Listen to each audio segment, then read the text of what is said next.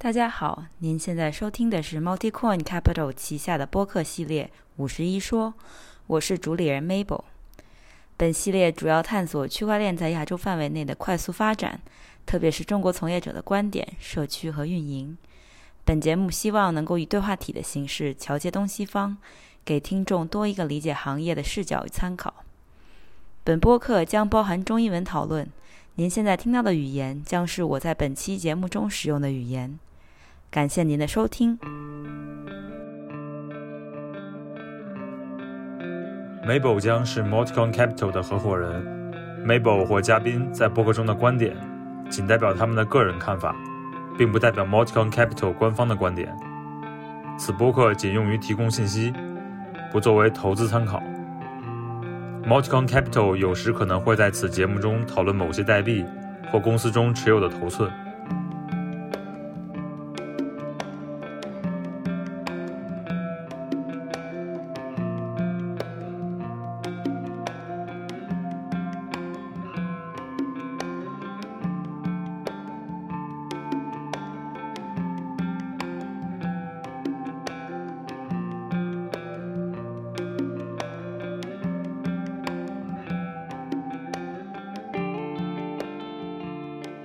好，欢迎来到最新一期的五十一说。今天我特别高兴给大家邀请到老朋友，之前呃也做过过之前的五十一说的呃一位嘉宾啊、他是来自 Helium 的高原，欢迎高老师。啊、h e l l o Mabel，啊、h e l l o 大家好，啊、我是那个 Helium 中国的负责人高原，然后非常高兴能够再次来到五十一说做客，啊、来和大家分享一些关于 Helium 的这样一些近况。我我简单介绍一下自己吧，然后之前我的学术背景主要是计算机和金融这一块，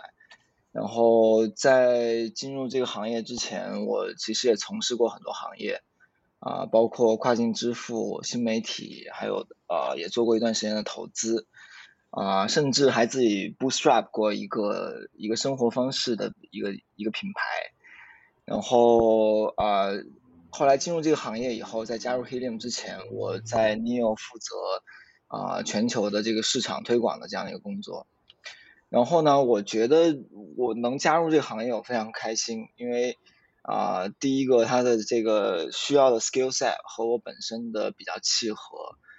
然后我感觉到我每天需要吸收大量的这样的一个信息量，然后对我的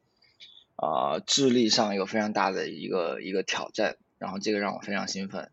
然后最关键的是能够和这样一帮非常聪明、非常有前瞻性的这样的一群人一起工作，啊、就比如像 Mabel，就是一个典型的例子。对，开始吹了吗？这个没有，我刚刚还你 这你是抢跑了，我本来还想吹捧一下高高老师，因为因为我第一次认识高原的时候，嗯，就觉得高老师怎么技术和金融什么都懂，然后就是真的太可怕了。然后后来我发现，原来原来高老师的前同事们都是都是这么厉害的，但是我觉得，嗯，就是 主要还是高老师比较厉害，所以 Helium 能够有啊、你来加入到那个中国的社区，我觉得还是挺挺幸运的。啊，好，那我们商业吹捧时间到此结束，我们可以进入正题了吗？好的，好的，可以，可以，可以。嗯，对，就是其实其实呃，我们今天先先先聊一下背景啊，因为我觉得国内虽然它其实也有挺多的一些媒体啊什么的去报道他，但是其实大家都比较喜欢去聊这个名人光环嘛，就是肖恩范宁在早期怎么样怎么样，但其实嗯。我咱们俩都知道，就是他在今天的参与也已经很弱，而且核心团队其实也不算是他们嘛，他他嘛，所以嗯，我感觉可能国内的大大家对于 Helium 的创业故事并不是说十分了解，所以想呃借这次的机会，请你给我们介绍一下 Helium 的创业史怎么样走到今天的，简单讲讲就好。好的，好的。呃，其实我我我觉得主要是呃分成两个阶段吧，就是我我我以这个二二零一九年开始可以作为一个一个分水岭。那那其实呃，Helium 二零一三年就已经成立了，然后他在早期的时候，他的愿景其实和现在是一致的，他就是想做一个这种低功耗的，用来给传感器使用的这样的一个无线网络。然后其实它在很早期的时候就呃获得了很多呃硅谷的这些传统的 VC 的这样的一些投资。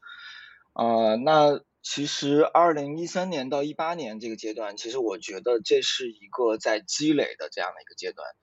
因为呃。呃，去搭建这样的一个无线网络，它其实和做一个纯粹的区块链项目实际上是不太一样的。啊，它需要你去 figure out 从啊终端到网关到啊你后端的服务器的一整套的这样的一些设置，最后再到怎么样去提供一个应用侧的方便接入的这样的一个方式。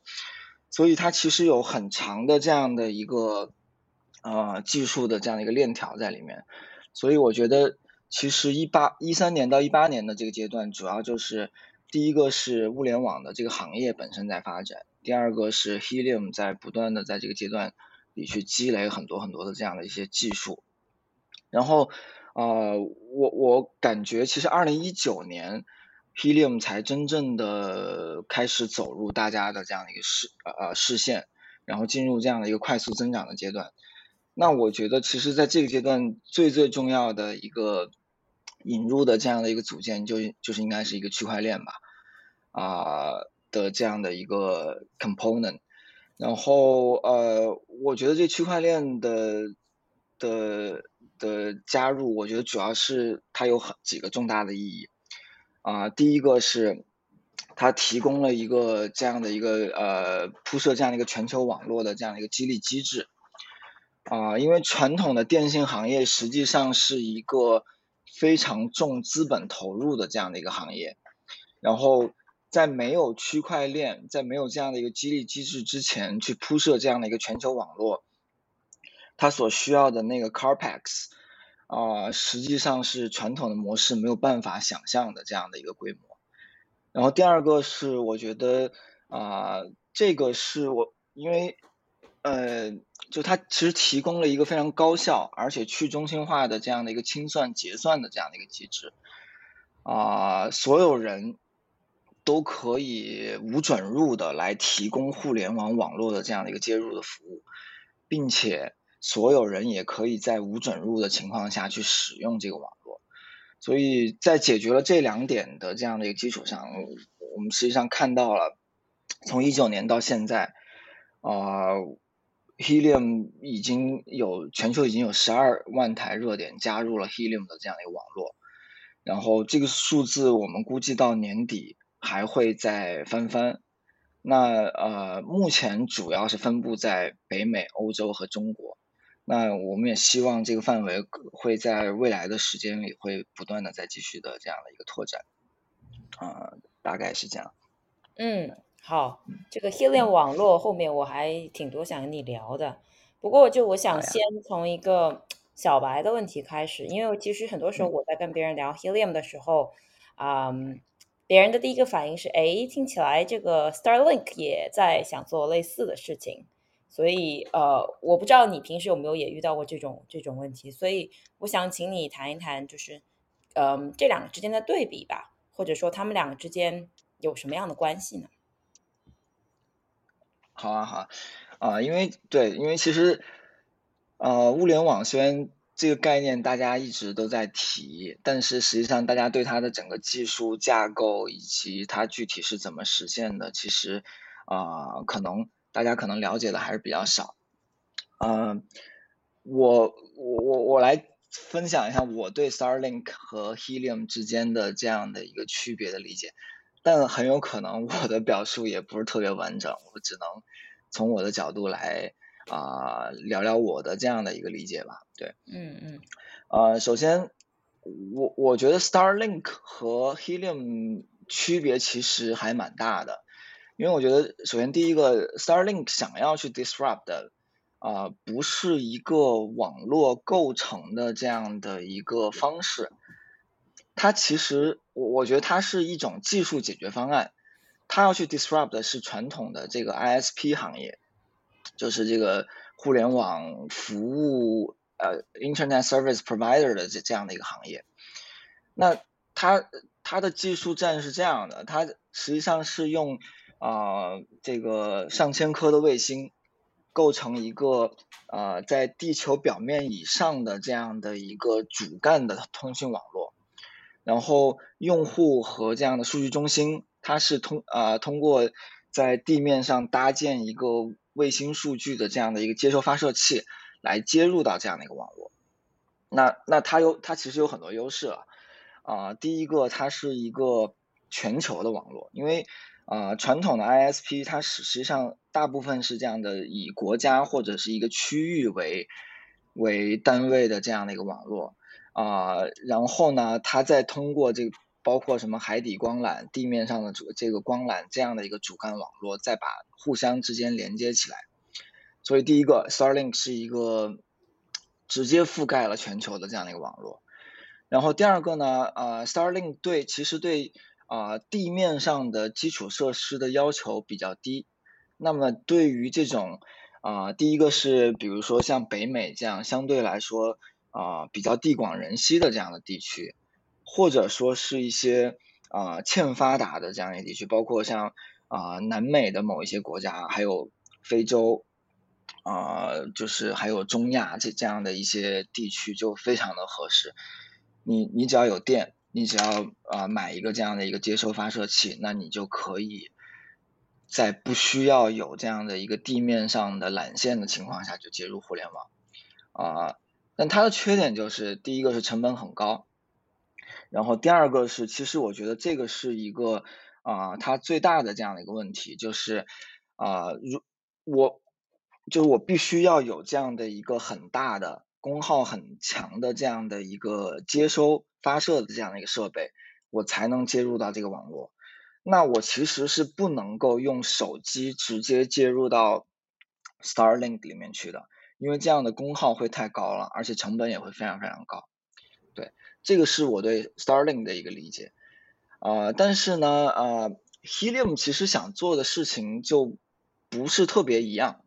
就首先第一个。啊，他想要针对的这个对象啊，其实不是像啊电脑数据中心或者手机这样的这样的一个对数据嗯带宽要求非常高的这样的一个设备群体，它针对的更多的是像啊各种传感器、各种 IOT 设备这样的一些低功耗的这样的一个产品，所以相对来说，这些产品对于啊，第一个是功耗要求必须要比较低，第二个是它呃需要一个比较低的呃成本，第三个是对带宽这一块的要求并没有那么高，它实际上就是一些简单的这样的一些数据传输。对，那啊这是从对象的角度上来讲，我觉得不是特别一样。然后嗯，第二个我觉得。呃，刚才其实也提到了，Starlink 实实际上它是一种技术栈的这样的一个创新，它本质上它还是由一家公司来通过就是非常高金额的这样的一个资本投入，来实现一个比传统 ISP 啊更高效的这样的一个布网的这样的一个方式吧。啊，但但 Helium 在这一点上就就可能完全不一样。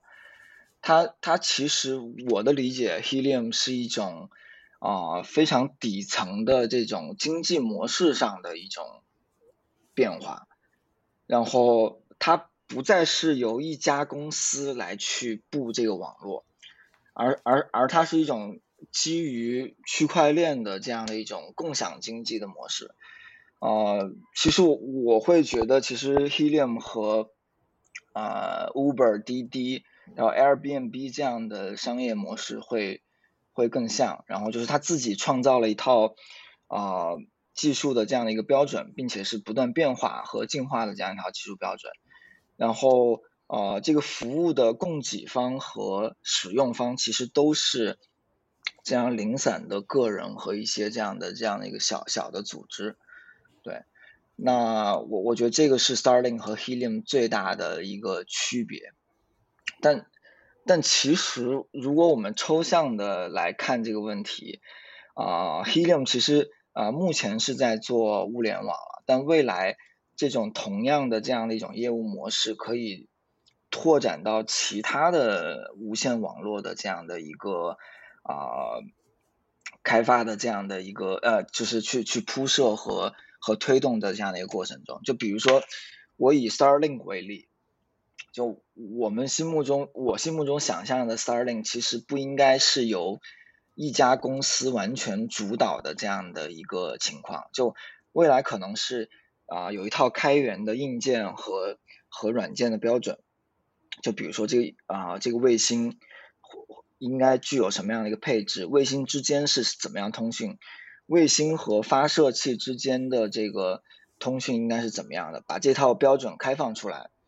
那啊由 Helium 来提供这样的一个。区块链的这样的一个底层的清算结算和激励的这样的一个机制，然后啊每一个机构它都可以去发射一个卫星来提供这样的一个一个服务。那我觉得这个是是 Helium 这个网络我觉得最有魅力和它最有价值的这样一个地方，就是它的开放性和一个没有准入的这样的一个价值取向。嗯嗯，你刚刚提到有几个点。就是呃，我先我先评论一下你最后说的这个。其实我觉得对于 Starlink 做这个事情，肯定要比 Helium 要难一些，因为其实就像你说的，它的 Capex 就是它的这个呃，它的中文叫什么来着？就是就是这个支出资本支出对对对对呃，资本资本的支出它。会需要就前期从从一开始就会比较高，就是你就像你说的，你你要单独发射一个卫星，能够做到这样一点的这个机构，其实就是屈指可数的。至少在现在来看，当然未来五到十年，这个可能是对吧？有有可能有一些呃不一样的提升，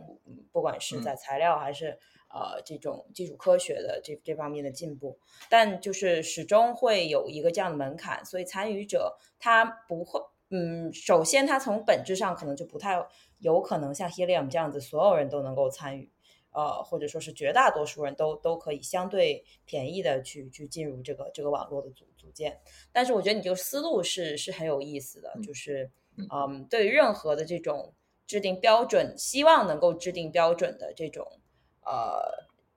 网网络吧，我觉得其实这这一套思路和模式都是值得借鉴的。嗯，对对。然后呃，对，就就像你刚才提到的，就是 Starling 确实是一个门槛相对来说比较高的这样的一个行业嘛。那它可能对于大家的这个参与度，其实并并没有那么容易参与进来，它它门槛还是比较高的。那 Helium 就真的还还非常适合这件事情，因为呃，首先第一个就是呃，我我觉得运营商就是我我觉得物联网为什么没有。一个大的一个爆发，其实我觉得很大程度上的一个原因，是因为没有这样的一张广域的一张网的这样的一个支撑。那呃原原因就是因为就是 ISP 和这种电信的服务商，他没有这样的动力去开发这样的一个一一个网，这样的这样的整个的 Carpax 的这样的一个投入实在太高了。而反过来看，呃，就是。大家如果想要做一个局部的这样的一个基站或者是 hotspot 的这样的一个铺设，其实从单个上来说成本又是非常低、门槛非常非常矮的这样的一个情况。那我觉得其实啊，物联网真的是这种去中心化的这种铺设模式的一个非常好的一个啊试验田或者是一个开始的这样的一个地方。嗯，但其实你刚刚就是有有有一点好像没有提的，就是 Laura One，呃，因为其实就是像你说的，就为什么这些基站它不愿意，呃，就就是我指的是这些大的运营商，他不愿意修修这些，不管是基站或者铺网，很简单，因为它成本回不来。如果它只是这个网络上传输的都是像 Helium 这种非常，嗯，不是很贵的这种数据，比如说温度、湿度这些的，它，嗯。对吧？每秒传输几个 byte 的数据，它根本一百年都回不了本。然后，呃，对于他们来讲，当然是不会愿意做的。然后，对于对于 Helium 来讲，就是你这个就是核心的这个科技术 LoRaWAN，其实它也是说就只是呃每每秒钟能够传输少量的这些数据，但这些数据很多其实对于很多世世界上的 IOT 的硬件都是很重要的，或者说是呃至少在呃能够提供全球互通的这个信息的这个层面上，其实是帮很多使用者也也节省了很多钱的。所以嗯，你能不能稍微的讲一下，就是 LoRaWAN 它是一个什么样的网络？就不要太技术，因为毕竟我们的听众很多都还不是 特别了解物联网。啊，了解啊，LoRaWAN 其实这个技术啊，它的那个技术的最底层实际上是一种非常啊传统和已经使用了很多年的这样一个技术，它实际上就是一个啊 radio frequency 无线电。的这样的一个通讯技术，那其实啊，就是如果你看它的这个技术的本质，它和我们我们使用的这个对讲机，实际上是一种非常相似的这样的一个方式。那那它从呃这个技术它有几个最大的优势啊？就第一个是啊，就是无线电的这个频段是一个开放的频谱。它不像四 G 和五 G 是这样的一个 license 的这样一个 spectrum，所以呃，大家在每一个国家，在每每个地区，它都会有这样的一个无线电的频段留给这样的呃，就大让大家开放的来使用。就比比如说中国是在啊四七零兆赫这个频段，美国是在九幺五这个频段，欧洲是在八六八兆赫这个频段。那啊，任何人想要使用这个网络，或者是啊提供这样的一个服务都 OK。那其实这样给这个啊想要去搭建物联网的这样的一些组织和个人，就提供了这样一个非常好的这样一个便利的条件。啊，这是第一点。然后第二点是啊，像呃四 G、五 G 这样的蜂窝通讯技术，它对那个基站的站址的要求是非常高的。就是它呃需要花费大量的精力在这个网络优化这一块，就是啊每一个基站之间相距的位置啊，它们之间是以什么样的一个方式来协作，边界在哪里，这些都需要一个非常中心化和啊科学性的这样的一个啊布局。但是啊 LoRa 的这个技术它不需要这个方式。就是我我作为一个基站，我两个之间可以挨得很近，也可以相对比较远，他们互相之间不会产生这样的一个干扰，所以啊，它在布局起来非常灵活，就是我可以用一个啊用冗有部分冗余的这样的一个情况，来快速的去把一个地区都去做一个覆盖这样的一个方式，然后。呃，还有一点就是，呃，LoRa 的整个技术体系，包括啊从终端啊到啊网络服务器、应用服务器，然后网关啊，整个这个技术实际上已经经过了很多年啊的这样的一个迭代了，然后它相对在目前的这个阶段也是一个比较成熟的这样的一个状态，所以我觉得啊选择 LoRa lora van。啊，LoRa 的技这个技术作为啊未来我们物联网的这样的一个啊未来的这样的一个技术站，是一个非常合理的这样的一个一个选择。嗯，这这是大概是我的理解。嗯嗯，对，然后嗯就想聊到就是你们做开源硬件这一块儿，因为其实最开始 Helium 是就像你说，它是一个公司嘛，就是公司制度，你肯定是。需要去盈利的，就是其实，呃，在嗯再早一点的时候，开源的软件公司都其实很少的。然后到了一九年，呃，你们决定开始就是发行自己的这个区块链的通证网络，然后就是通过区块链来搭建一个全球这种中心呃去中心化的无线网络，就你们管它叫 人民的网络。呃 我觉得这个太搞笑了。就是你们当时决定不通过卖硬件来赚钱，然后做开源硬件，是基于什么样的考虑？我我觉得其实这个呃，如果你我们回过头来看，就是 Helium 的整个它的一个 vision 和它的一个价值取向，我觉得去选择一个啊开源的硬件是一个非常非常合理的这样的一个选择。那那其实从 Helium 一开始在做这件事情的时候，啊，Helium 是自己来做这个呃 Helium 的 Hotspot，然后我们我们现在。管这一批 hotspot 叫 OG hotspot。那其实我我觉得这个阶段主要是对整个硬件的一个呃硬件该有什么样的配置，它的软件的磨合去做一个啊打磨和一个呃就就去把这个标准稳定下来。那其实从一开始，从这做这件事情一开始就已经想好了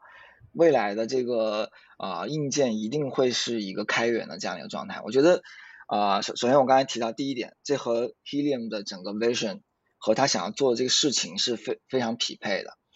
然后第二点就是，啊，Helium 的目标它是想搭建一个生态系统，它的核心是想要去提供这样的一个激励机制和一个这样的一个清算和结算的这样的一个体系。那呃，Helium 的目标其实是想要有一个构造这样的一个全球网络。那其实这个对于硬件的需求是非常非常高的。呃，从从量的角度上来讲是非常非常高的。那 Helium 其实它不可能自己来啊 dominant 整个全球的这样的一个供应链的这样一个状况。那我们是希望有越多啊。越好的这样的一些硬件的制造商参与进来，这样通过不断的竞争和创新，一是降低成本，二是能够打造一个更好的这样的一个更好、更效率更高的这样一个硬件。啊，我我我我觉得这个才是 Helium 的这样的一个啊核心的价值吧。对，就是打造这样的一个生态系统。嗯嗯嗯。那对我们刚刚也聊了，就是嗯，你们做开源硬件，然后就包括就是前面这些历史你都讲了。那一九年开始，你们开始做这个 token 网络，嗯，从你的角度来看，就是都经过了哪些重要的里程碑？因为就比比如说，嗯，我记得应该是二零年吧，那会儿应该才只有两三万台，然后基本上都主要是北美嘛。那今天，对，呃，你刚刚已经说十几万了，这个是其实是很快速的增增长，所以想听你聊聊这些里程碑。嗯，嗯，OK，呃，对，就是 Helium 的这个发展，其实我非常建议大家去 Helium 的 GitHub 上看一下那个，啊，有一个 section 叫 Helium 的 Improve HIP Helium Improvement Protocol，啊，那实际上。呃，Helium 的很多的发展都是一个由社区成员来产生一个想法，然后最后啊通过大家讨论形成一个共识以后，然后最后大家决定去实施这样的一个改变的这样一个情况。然后从嗯一九年到现在已经有三十多个 Helium 的 Improvement Protocol 了吧，然后。有一些是这种增量型的一些改变，然后有些是引进这样的一个啊全新的这样的一个角色和一个组建的这样的一个方式。那去如果大家对于这个这块感兴趣的话，去可以去这个啊 GitHub 上去了解一下这个有很多细节的这样的一个发展的这样的一个始末。那呃我自己来看的话，我觉得呃其实有几个比较重要的 milestone。啊，从从一九年到现在，然后第一个就是，其实刚才已经有提到了，就是区块链的引入，啊，这个这个东西是一个，我我觉得是一个非常非常非常大的这样很很重要的这样一个 milestone，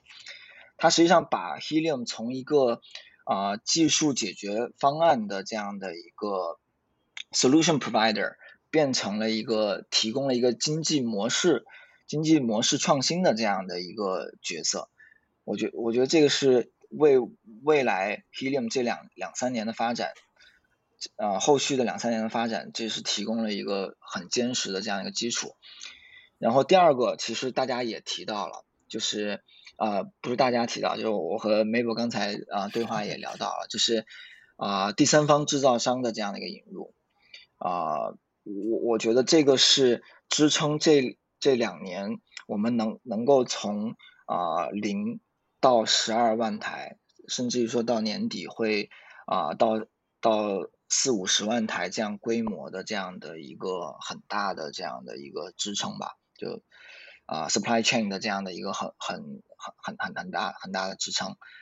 然后呃还有一个 milestone 是，其实我们是啊近期啊应该是在五六月份刚刚才完成的这样的一个事件，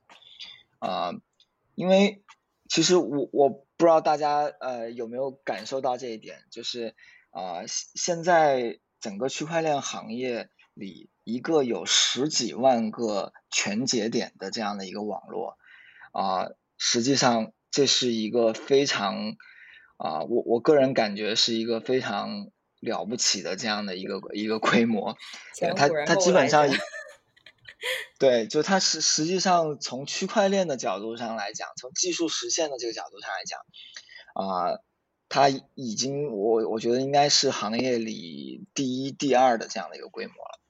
然后，但是呢，啊，这个规模还会，我们在可期的未未来内还会继续的发展。那实际上，呃，这个已经逼近了一个 peer to peer 啊，互相之间通讯的啊这样的一个极限了。所以啊，我们在五六月份的时候也推出了一个 validator 的这样的一个角色啊，那。Validator 承担的是整个啊区块链的这样的一个共识，然后啊这样会为未来啊 Helium 的网络里的节点再提升一到两个数量级，提供了这样的一个 scalability 的这样的一个基础啊这是这我觉得这也是一个比较重要的一个 milestone 吧。然后后续还有几个 milestone 啊，目前还没有完全实现，就包括这个清洁点，然后治理的上链，还有就是我们后续的这样的一个重点，就是五 G 网络的这样的一个推进，啊，我我我觉得这这几个大家都可以去关注一下，就啊，应该是非常有趣的几个尝试，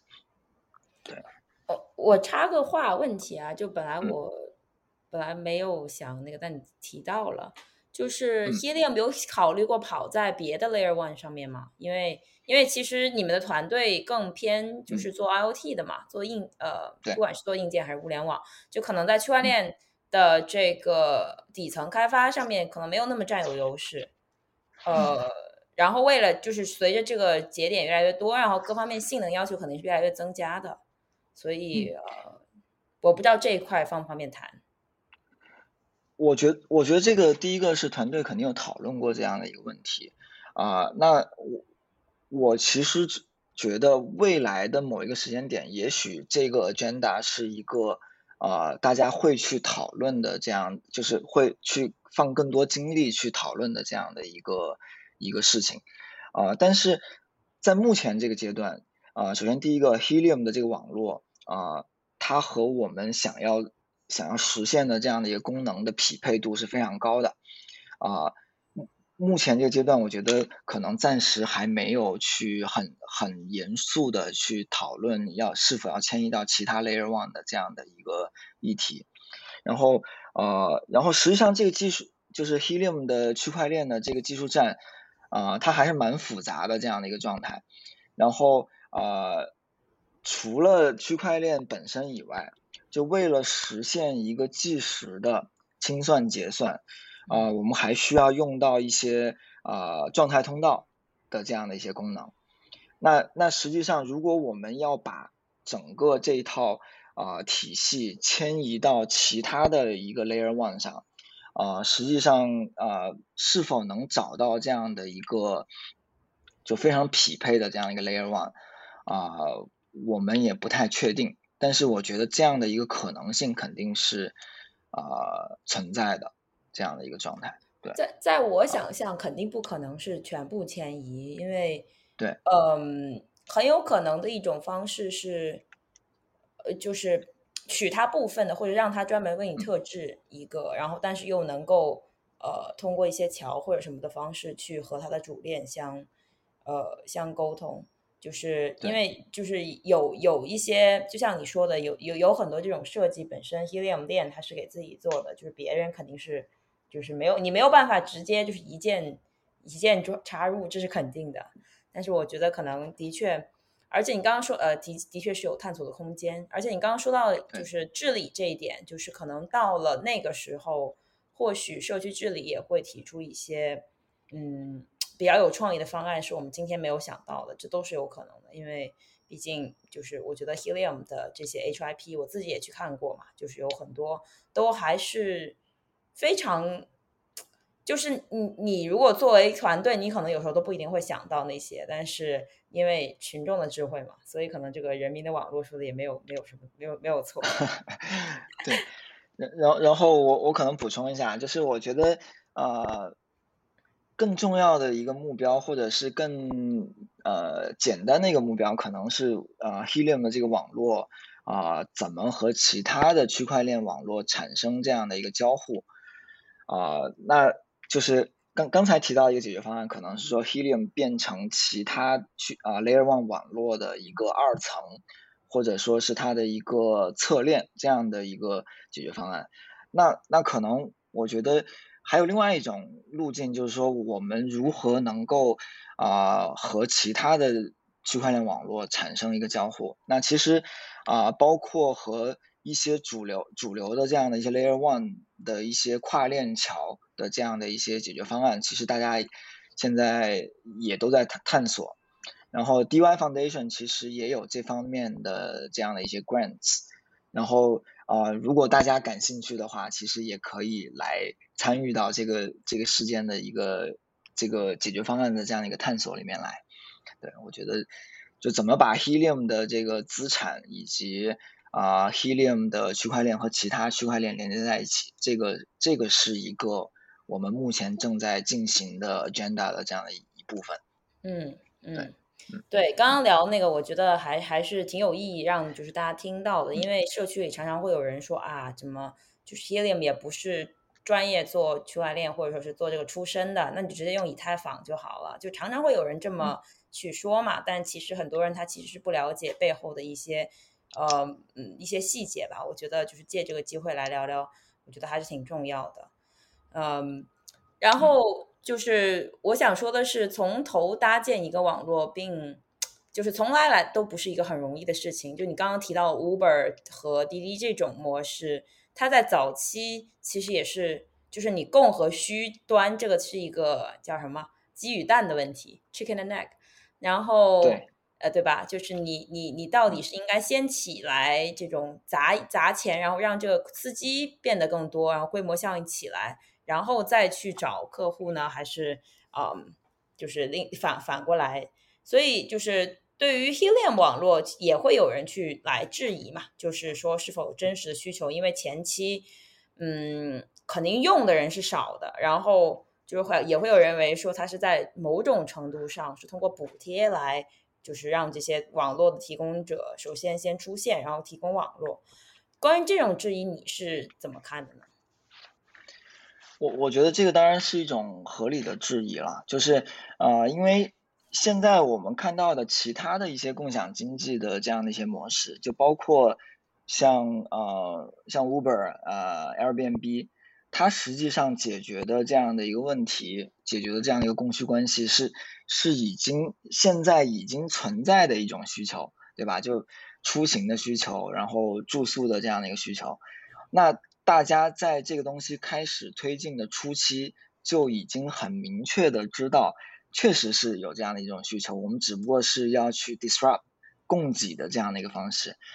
但是，呃，Helium 的这个网络实际上啊，它是在探索一个可能大家第一个是可能啊，大众对于物联网的这个认知并不是那么的清晰啊，就大家可能感受不是那么的明确。然后第二点，这个行业本身还是在一个发展的这样一个阶段。所以大家会对是否存在这个需求有一个比较大的这样的一个疑惑。对，那那我在我来看这个问题的话，我首先第一个问号是物联网的这个需求到底是不是一个伪需求？我我觉得这个是应该是一个相对比较清晰的这样一个答案，肯定不是一个伪需求。我我觉得未来的十年、二十年内，物联网的这个设备肯定是一个指数级爆发的这样的一个一个状态。然后啊，为什么呢？因为我觉得现在呃整个经济的模式，然后包括啊智能化的这样的一个需求都非常强烈。然后大家从从个人的角度上来讲，我们对于身边的物件的一个状态。我们我们个人想要获取更多信息。第二个，从很多产业的角度上来讲，包括像物流和一些呃高端的制造业啊，它对于啊整个供应链生产链条上的每一个组件的运作的一个状况，都有更高的要求。它为了提升效率嘛，因为现在其实是一种啊增量的呃局部的这样的一种。啊，去优化的这样一个状态，它它对于这些数据的要求会非常非常的高，那所以我觉得这种需求是真真实实存在的，啊，这是第一点，然后第二点是，呃，可能大家目前从个人的角度上来讲没有感受到，但实际上每年有上亿个或者几亿个这样的啊物联网的终端的芯片。已经开始流入到行业和各各种各样的应用场景里面去了。那光是这一块存量，如果我们保持这样的一个增长速度，那可能五年以后这就是一个几个 billion 个 sensor 的这样的一个规模。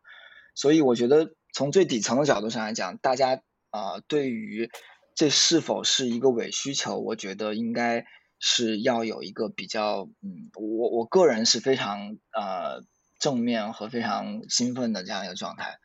然后第二个是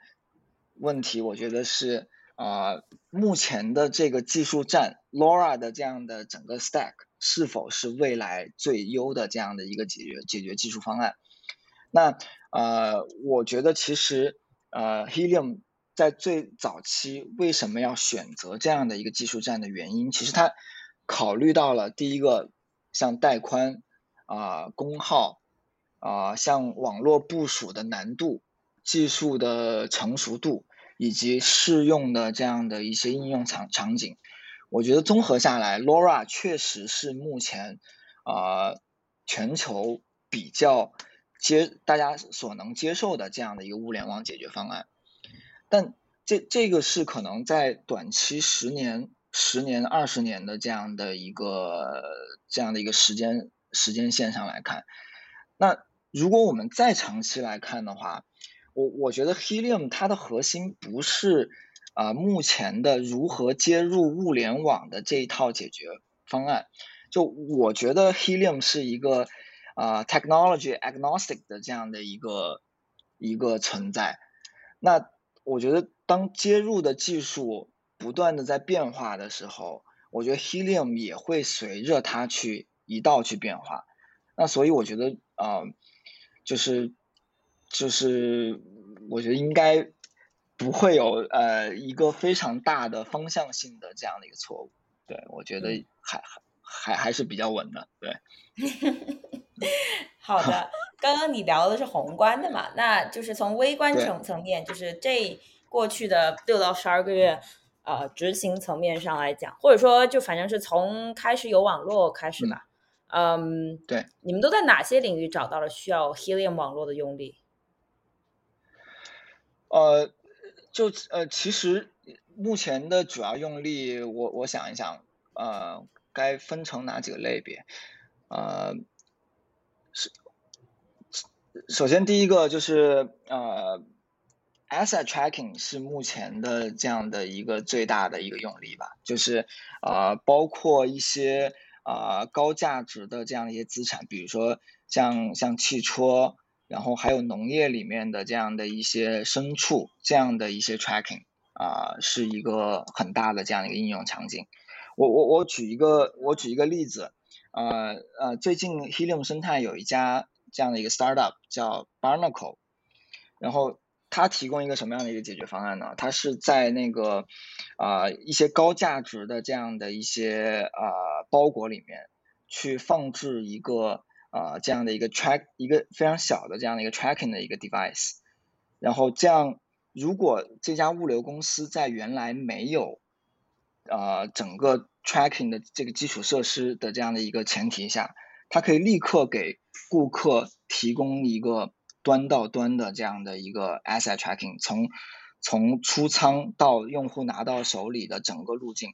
就就可以做到一个端到端的这样的一个覆盖。那那这个可能是在 asset tracking 的这这个方面。然后第二块，就比如说像啊类似啊滴滴。啊，Lime 和这种呃和这种共享单车的这样的一个行业，啊，我们我们把这个 sector 叫做 mobility tracking 的的的的这样的一个 sector。那其实现在在呃欧洲的很多国家已经开始在使用 Helium 的网络来为这些呃 mo 呃共享的这个 mobility 工具提供这样一个 tracking 服务。那呃，其实我我举个例子，啊，比如说 Lime。啊，我不知道大家对 Lime 这家公司熟不熟？就是 Lime 实际上它提供的是一个啊电动的一个 scooter，就是你踩上去，它你你就可以呃到处骑的这样的一个一个设备。那现在啊，因为在北美和欧洲，现在呃 Helium 网络的覆盖已经非常不错了，所以这样的一个应用场景其实已经在逐渐的这样的落地了，然后。啊，第第三块应用场景，我觉得是像这种 public 的 utility 啊的这样的一种应用场景，啊，就包括啊这样的一些服务，就是啊水电煤的抄表，然后包括像是一些公用停车场这样的一些计费和一些监控，啊，那这样这些东西实际上这种啊这种应用场景目前在中国的落地。已经很多了，啊，我我们只要在这种智能的这个三，我们叫三表水电煤三表上啊附加这样的一个啊 LoRa 的这样的一个通讯的这样的一个啊终端芯片，那我们就不需要由这些啊抄表员上门抄表，它可以啊这个终端可以在没有外部电源的情况下连续使用两三年，然后这个通讯的成本也会非常非常低。所以这也是一个应用场景，然后还有一块是环境监测了，就是啊，包括啊智慧农业、水质，还有一些啊天气的这样的一些状况的这个这个监测。那呃，这个可能在在北美、欧洲以及亚洲，其实都已经逐渐的成为大家能接受的这样的一个解决方案。对，大概是这四块吧。然后我我我个人感觉，当这个网络的覆盖啊变得更好，它能够做到一个更无缝的这样的一个覆盖的时候，我觉得它会迸发出一些啊现在大家都想象不出来的这样的一些应用场景。就我觉得可能会有某一个点是从量变引起质变的这样的一个一个一个 breaking point。我我我也非常期待这样的时这个时刻的到来，对，嗯嗯，对，就就就确实嘛，其实你可能更简单的例子就是滴滴，如果你的供给端就司机端这边的这个量一下子起来了的话，你的用户就会比嗯就是司机密度要低很多的其他的竞争者，确实是要有就是大好几倍的增长，就这个是是是肯定是这样子的，然后。然后，然后对于 Helium 的话，就是就更更加是说，你有会有些其他的没有想到的一些例子。其实其实还是有蛮多有挺有意思的，就是包括之前我知道的那个欧洲的那个捕鼠夹，就是欧洲某个国家它有一个法律是说，它抓到那个老鼠，但是不能让它搞，就不能弄死他，所以就必须要在抓到那一秒钟，就是让大家知道这个东西被抓到了，然后要处理掉它。就是一些很很奇怪的一些例子，然后我觉得还蛮蛮搞笑的啊。然后我接下来想跟你聊一下这个，呃，你们的通证通证设计，就因为历史上其实，嗯，只有为数不多的通证，我觉得是真正纯粹的应用型通证。然后，呃，在我看来，HNT 其实就是一个，嗯，比较纯粹的应用性通证吧。所以，能不能跟我们讲简单讲讲这个通证设计，然后它是如何被使用的？其实，在 Helium 的网络里有啊流通两种不同的通证，啊，第一种是 HNT 啊，第二种是 DC。那呃，这个 DC 这个东西实际上是非常有趣的这样一个状态。啊，因为有很多的实际在使用这个网络的这样的一些啊企业和这样的一些组织，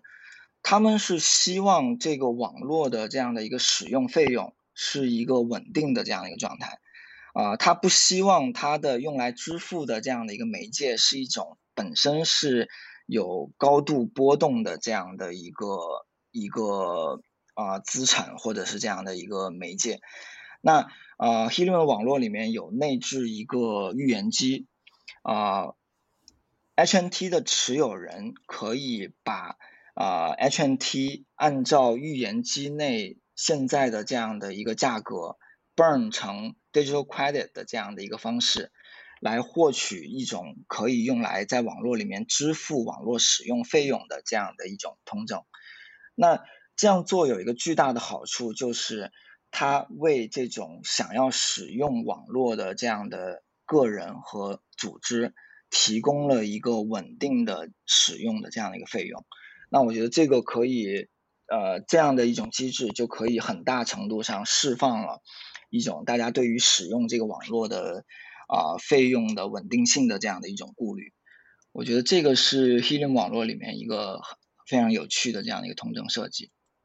对，大概是这样。就是其实一开始我就想提这个，但是我现在说了，就是呃，还是要恭喜最近你们完成的这个一点一亿美元的融资。嗯，新的这一轮融资的钱，你们都计划投入做什么呢？对啊，这对我我我自己也非常，就是最近完成这一轮融资，我自己也感觉到非常兴奋了。那其实。有很多事情未来我们都非常想做，然后我觉得战略的侧重点主要有几个方面吧。然后第一个是我觉得要拓展全球的网络覆盖。那目前我我们可以看到啊，包括北美、欧洲和中国地区，现在啊整个网网络的一个覆盖已经在一个啊相对比较健康，然后覆盖度比较好的这样一个状态啊。但是还有很多地区其实。啊，还是一片空白，包括南美、非洲，然后还有像亚太地区的一些其他国家，包括东南亚、大洋洲这些地区。那如果我们想要实现全球网络这样的一个愿景，我觉得啊，这些地区我们需要去做更多的这样的一个工作。啊，那实际上呃，第一个是我觉得呃，包括今年开始啊，整个第三方制造商的这个引入的提速。会继续加快，然后第二块是啊，Helium 也在花很多的资源和一些啊相对比较落后的地区的啊这样的一些地区在展开讨论，因为这些地区他们甚至于说还没有 LoRaWAN 的这样的一个啊可适用的这样的一个啊频段范围的这个存在，那所以啊包括热点的供给以及这种从啊，regulation 层面上的这样的一些推进，我觉得啊，Helium 会在未来会花很多的工作会放在这个这个层面上。然后啊，第二点来看就是啊，刚才其实 Mabel 也提到了嘛，然后啊，在这个网络的 supply side 啊，Helium 现在目前已经做了很多的工作，然后已经初步有一个这样的一个十二万个节点的这样的一个网络。那么我。觉得为了真真实的证明 Helium 这个网络的价值，那其实它需要一个啊需求端的一个快速的这样的一个提升。那 Helium 未来的一个工作的一个重点会放在这一块。那具体来说的话啊，首就会有一些这样的一些举措，就是其实现在在啊欧洲和北美地区。已经有很多的这样的一些存量的这样的 LoRaWAN 网络，就包括像啊 The Things Network 这样的一些网络已经存在了。那我们如果想要快速的去提升这个需求端的这样的一个存在的话，那我们可要做的一个啊很大的一件事情就是要做 device roaming，就我们希望属于其他网络里的这些终端也可以使用 Helium 的网络来接入物联网的服务，啊，这个是第一块，就是我们如何把这些存量的 LoRaWAN 设备。啊，导入到 Helium 的这个网络里面来。然后第二块，呃，是一个 ChirpStack 的这样的一个 support。呃 d r i p s t a c k 实际上它是一个开源的一个呃物联网的这样的一个呃技术标准。然后它提供了包括啊网络服务器，然后再到后端的应用服务器的这一整套流程。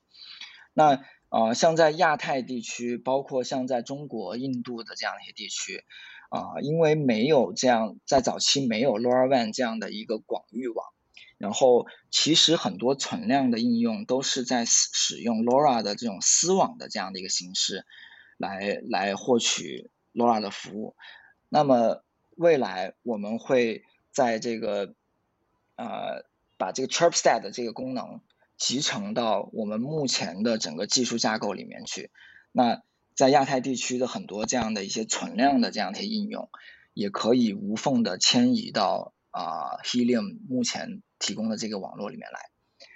我觉得这个会是啊未来在呃网络供给侧啊在需求侧的一些很很重要的一个举措吧。然后最后，其实我觉得这也是一个。啊，非常重要的这样一个方面是在啊五 G 这个层面上，Helium 会花很多精力去去做这样的一个尝试。那呃，五 G 其实和四 G 有一个巨大的不同是什么？就是呃，五 G 对于基站的覆盖度会比四 G 的要求要高很多。啊，我我们估计一下。五 G 的这个基站的覆盖度，从直线距离上来讲，它大概是四 G 的啊五分之一。那如果我们从面积的覆盖上来讲，它其实就是四 G 的这样的二十五分之一的这样的一个规模。那传统的电信运营商实际上，它已经没有能力去部署这么密的这样的一个一个基站的这样一个规模了。所以，我我我们可以看到。即使五 G 发展到今天，在很多相对人口没有那么密集的这样的一些地区，五 G 的覆盖度还不是特别好。啊，那现现在 Helium 想要做的一个事情是把啊，在 LoRa LoRaWAN 的这一套已经我们验证过的这样的一套网络铺设的这样一套方式，迁移到五 G 的这个方面来。那每一个人或者是一个小的组织，它可以以个人的这样的一个方式来提供五 G 接入的这样的一个服务，这个可以对目前的这样这样的一个五 G 网络提供一个非常好的这样的一个补充。啊，我我我我觉得这是一块非常有趣的这样的一个方面。那在这这个方面，我觉得北美相对来说从 regulation 的层面上来说走的会比较快吧。然后它已经开放了这个 CBRS，啊，就是 Citizen Broadcasting Radio Service 的这样的一个频段，然后啊，供大家无准入的来使用。那其实呃，大家也可以拭目以待，看看未来一年内啊，五 G 热点的这样的一个一个发展。啊，因为它和物联网的这个呃应用场景不太一样，它现存的。已经有很强的这样一个刚需，所以我觉得啊，五 G 的出现会从它的那个应那个 demand side 的那个需求会会非常非常强，它它会是一个啊 demand side 和 supply side 同时一起起来的这样的一个过程啊，对，大家可以关注一下这个方面吧。嗯，你刚刚说的挺多的，我觉得都都很有意思。这个 Helium，我感觉一个。生态它，它嗯，就是我很多时候我会觉得你平常看的东西还是蛮多的，这个跟 Layer One 去去搭自己的生态系统还不太一样，可能是因为确实就是随着就是它的整体的进步，其实跟整个世界其他的技术站的进步也是息息相关的。然后它会随着那些的进化，然后不断的去产生出自己属于它呃能能够跟其他的一些技术站所交互的一些解决方案。所以我觉得这个是很有意思的。就当然这也是做。就这种所谓的全球性的，就是标准化标嗯标准化网络啊，所所所有的潜力吧，我觉得。呃，就像你刚才说的，就是呃，Helium 它不是一个纯粹的一个纯数字的这样的一个网络，它确实是需要和这个呃物理世界有很多很多的这样的一个交互，也需要其他的这样的一些技术站的这样的一个融合，所以我觉得它发展的过程里面。啊，摩擦会非常非常大，它需要去和这种啊技术的融合，然后还有就是这样的一些现存的这样的一些利益和和产业的这样一些融合啊。但是我觉得从另外一个方面上来讲，就是当这些融合开始出现以后啊，我觉得这也是 Helium 的一个护城河吧，因为因为我觉得当你有了规模效应和这些啊包括技术和啊，产业有了一个深入的这样的一个啊融合在一起的时候，它也是未来可以长期持续的一个一个很重要的一个优势。对，大概是这样。嗯嗯嗯嗯，很好。然后我想就是最后的这个谈话结束在一个跟挺多其他的博客嘉宾也聊过的一个问题，就是公公司 versus 这个 DAO 嘛。就 Helium 最开始是以公司组织的形式存在的，然后后来有 Helium 网络之后，就开始探索你刚刚提到的这些去中心化治理，然后也有了这个 DY Alliance 的这个基金会。嗯，但是就是在平时，就是作为 Helium 公司的一员，同时存在两个框架，就是你会觉得给你们带来会带来一些运营上的挑战吗？或者说，呃，哪些尝试在你看来是比较有意义的？OK，呃，我觉得可能，呃，像包括 DY Foundation 和 Helium In 之间的一个关系，啊，我觉得这是一个非常有趣的一个话题。那我觉得在这两个机构开始并行运作的这样的初期，它肯定会有一些啊，就是比如说大家需要去磨合，或者说是不那么呃有效的这样一个状态。但但我觉得。呃，经过了一段时间的这样的一个磨合以后，我觉得目前啊，D D Y 和 Helium 之间的这个分工关系其实已经非常的清晰了。那我觉得呃，D Y Foundation 它的主要的定位应该是推动 Helium 网络的整个治理的这样的一个发展，这是第一个。然后第二个是去探索。这个网 Helium 网络未来的一些发展的这样一些方向，就包括啊像 HIP 的这样的一些推进，然后包括去发放一些社区的这样的一些 grants，啊这样来 drive 啊 Helium 未来的这样的一个发展，我觉得这个大概是啊 DY Foundation 的这样一个定位。那啊 Helium in 它的一个定位应该是。运营层面上的、执行层面上的这样的一个角色，那啊，Helium In 现在目前主要啊做的工作就包括第一个是代码管理，然后一些新的 HIP 的实施，然后还有啊包括区块链一些重要的基础设施的这样的开发和维护这样的一些工作。那实际上我觉得啊这两者之间的一个协作是一个。啊，目前来说已经是比较清晰的这样的一个一个状态了，对。嗯嗯嗯，这个这个还是挺有启发的。我觉得，嗯，从我的角度，我会持续关注这个的呃演变，因为我觉得这个会是就是 Helium Inc 和 Helium 呃和 DY Alliance 的这个关系，呃，会是一个很好的对于去思考。就是在这些 Web 二的公司里面，如果你要生发出这种去中心化组织，它会是以什么样的一个演变道路？呃，的一个很好的呃案例吧。然后我我也会觉得说，其他的如果有一些对于去中心化治理和中心化治理之间它的关系怎么样融洽相处的，呃，有兴趣的人也其实可以去多了解一下呃 Helium 的这这呃，应该说是这这些年的这个进步吧。那今天就嗯，要不就聊到这里，也特别高兴呃，高安老师再次来到五十一说，特别感谢你的时间。啊，非常感谢 Mabel 给我机会，然后来跟大家分享一些关于 Helium 的这样的一些情况。好的，希望以后还有机会再来。好，嗯，拜拜。好，那拜拜。